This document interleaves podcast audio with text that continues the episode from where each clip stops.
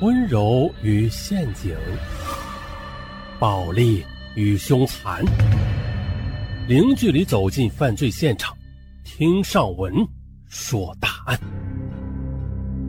本节目由喜马拉雅独家播出。今天的案件说的是一起用感冒药来制毒的案件，没错，就是咱们感冒发烧吃的那个感冒药。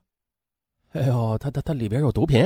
这不不是不是这个意思啊，它得经过特殊的手段去提炼。哎，这这核心技术啊，上文就不说了啊，省得大家对感冒药图谋不轨。那咱们说正题，说呀，是湖北十堰有一名男子，他偷渡出境，哎，去赌博。他意外的获知，他国有一种利用感冒药提炼麻黄碱，从而制造出冰毒的技术。在利益的驱使之下，该男子又拉拢了多人，成立了一个分工严密的组织。为了掌握核心技术，他们还从境外将两名缅甸人请到国内当师傅，由此走上了疯狂的制毒路。今年三十七岁的马正全是湖北省云溪县夹河镇人，曾经因为抢劫罪被云溪法院判处有期徒刑四年。马正全绰号单字一个强字，啊，以胆儿大出名。从二零零九年五月开始，他多次从十堰赶赴云南，然后又偷渡到缅甸的果敢特区，在那里进行非法赌博啊，很是沉迷。最长的一次，他在缅甸就待了二十多天。那在缅甸的这家赌场里，活跃着一个名叫杨小发的缅甸人。这个杨小发，他很早就出来闯荡江湖了，长期出入中缅边境。由于经常与中国人打交道啊，所以他学会了中文。能说一口比较流利的普通话，每次赚到一点钱之后，他也喜欢往赌场里跑。由于马正全和杨小发经常去赌场里赌博，杨小发又会说中国话，所以不久之后两人就熟络了起来。常言说“十赌九输”，啊，尽管马正全想从赌场里挖到金子吧，但是多次赌博的结果就是越赌越输，自然的是输多赢少了。那从缅甸回到十堰之后，经济拮据的他一直想着如何寻找发财的门道啊啊，早日的一夜暴富啊！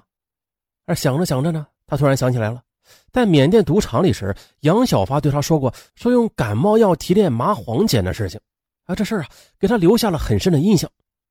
马正全想啊，感冒药到处都是啊，并且价格很低廉，而毒品利润特别高昂，并且销路广阔。那既然这样，何不将缅甸人请到实验来，用感冒药制造毒品呢？啊，如果成功的话，即可免去长途偷运毒品入境的危险，还能暴利收入囊中啊，一举两得。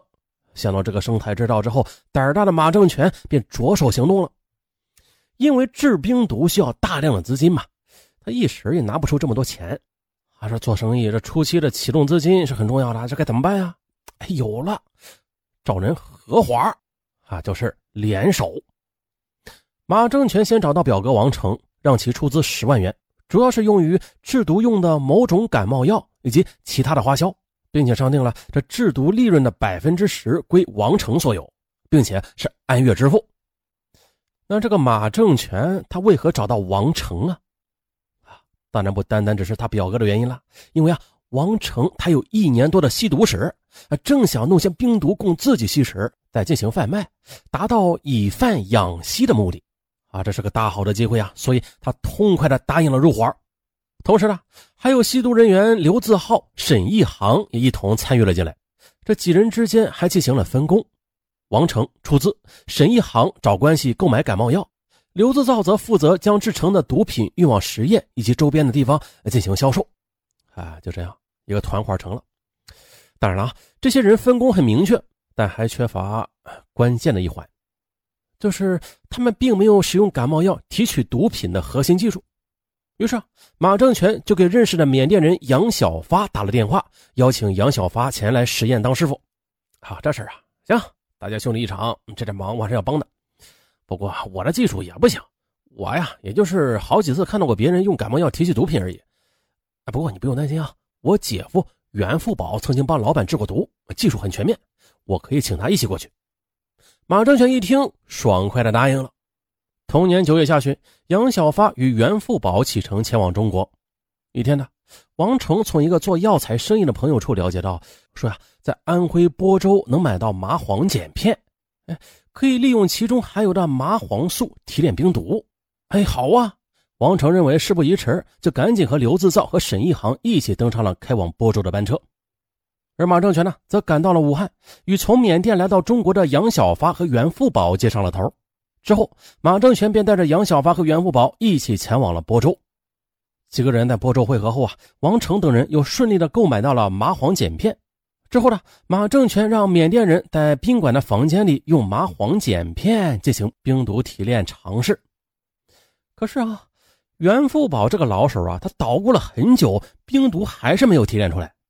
这究竟是哪出现了问题啊？一帮人百思不得其解啊！分析来分析去，他们才发现这问题是出在麻黄碱片上。原来啊，这些东西它是假的。我这，哎呀！随后，沈一航再次外出购买麻黄碱片，但是冰毒的试制仍然以失败告终。啊，麻黄碱是一种嗯从中草药的麻黄中提取的生物碱，是一种说白了，呃。兴奋剂，也是合成苯丙胺类毒品啊，即冰毒的主要的原料之一。啊，见马正全等人垂头丧气，袁富宝又提出一个新的方案。哎，不如这样，我们就用感冒药某克来替代麻黄碱片。袁富宝说：“这某克的麻黄碱含量是较高的，如果能够多买一点，也可以提炼冰毒。”于是呢。二零零九年九月二十五日，马正全等人将两名缅甸人从播州带回了十堰。王成的女友住在山西路某小区的九零二室，于是马正全等人就让缅甸人在该小区安顿下来了。随后呀，王成、马正全等人又花了一万多元购买了化学试剂以及液化气灶等制毒工具，一切都准备好了。马正全等人就开始四处张罗着购买该类的感冒药。可是因为这种感冒药是药店的现卖药品。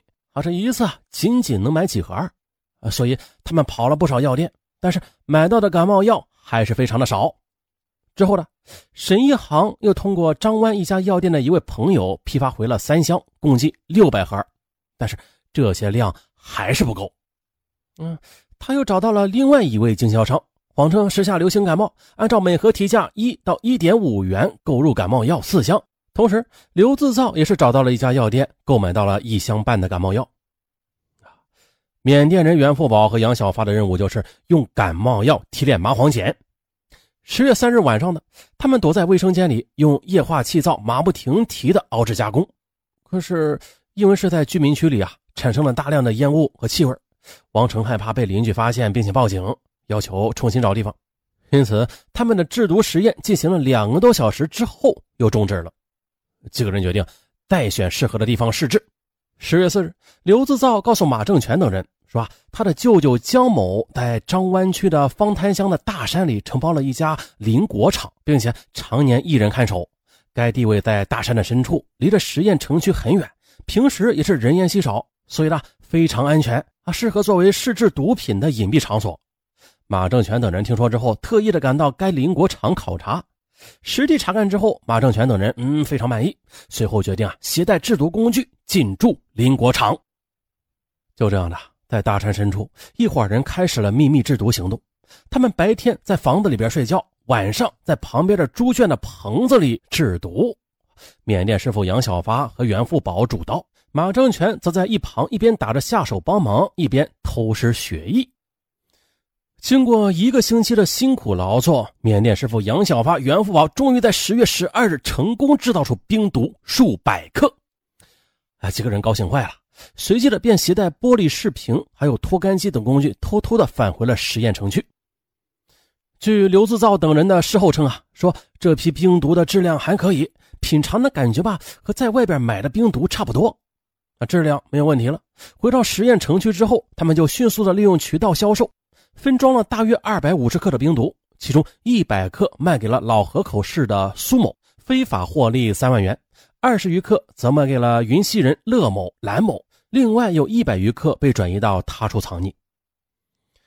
其实呢，用感冒药提取麻黄碱的过程很复杂，可以说是相当的复杂，而且啊，在中国此类药物一次购买的数量受到严格的控制，所以说想要通过此法来制毒，那是相当的困难，并且投入很大啊，整不好得赔本因此，当年十月十四日的袁富宝、杨小发提议先返回缅甸，准备好冰毒的半成品之后，再来实验提炼高纯度的冰毒。哎，这下不用感冒药了。随后，王成付给袁富宝五万元，杨小发三万元，并且让杨小发下次来实验时准备二十万的冰毒半成品，并且承诺余款到时一并付清。这么倒腾来倒腾去，马正全等人做着发财梦的同时，实验警方已经根据蛛丝马迹展开了调查。原来呢。二零零九年九月，实验警方在一次行动中抓获了涉嫌吸毒贩毒的犯罪嫌疑人易某等三人，并且当场缴获冰毒三十余克、麻果四颗。审查时，警方又查明易某等人的毒品来源于上线刘自造。调查走访中，民警还发现了刘自造手中持有大量的冰毒，每次出货多达三十余克，并且呢，此人与缅甸人的联系也是非常密切的。随后，警方又查明。与刘自造密切相连的两名缅甸男子正在实验的城区某地制造冰毒呢。哇，这是实验室建市以来啊首例的制造冰毒案件。实验警方迅速成立了专案组，一张无形的缉毒大网也悄然的散开了。接着呢，通过警方一系列的工作，一个跨境制造、贩卖、非法持有毒品的犯罪团伙逐渐的浮出了水面。十月十四日，专案组获知重要消息。说，在实验城区制造冰毒的两名缅甸男子即将回国，还不能放走他们。警方立即调集六十余名民警进入战备状态。当日十九时许，实验警方第一抓捕组进驻山西路的某小区设伏，密切关注九零二室的人员动向，静候抓捕指令。二时许，一名青年女子和两名男子从九零二室离开，准备外出。为了避免打草惊蛇，专案组决定抽调一路民警进行跟踪。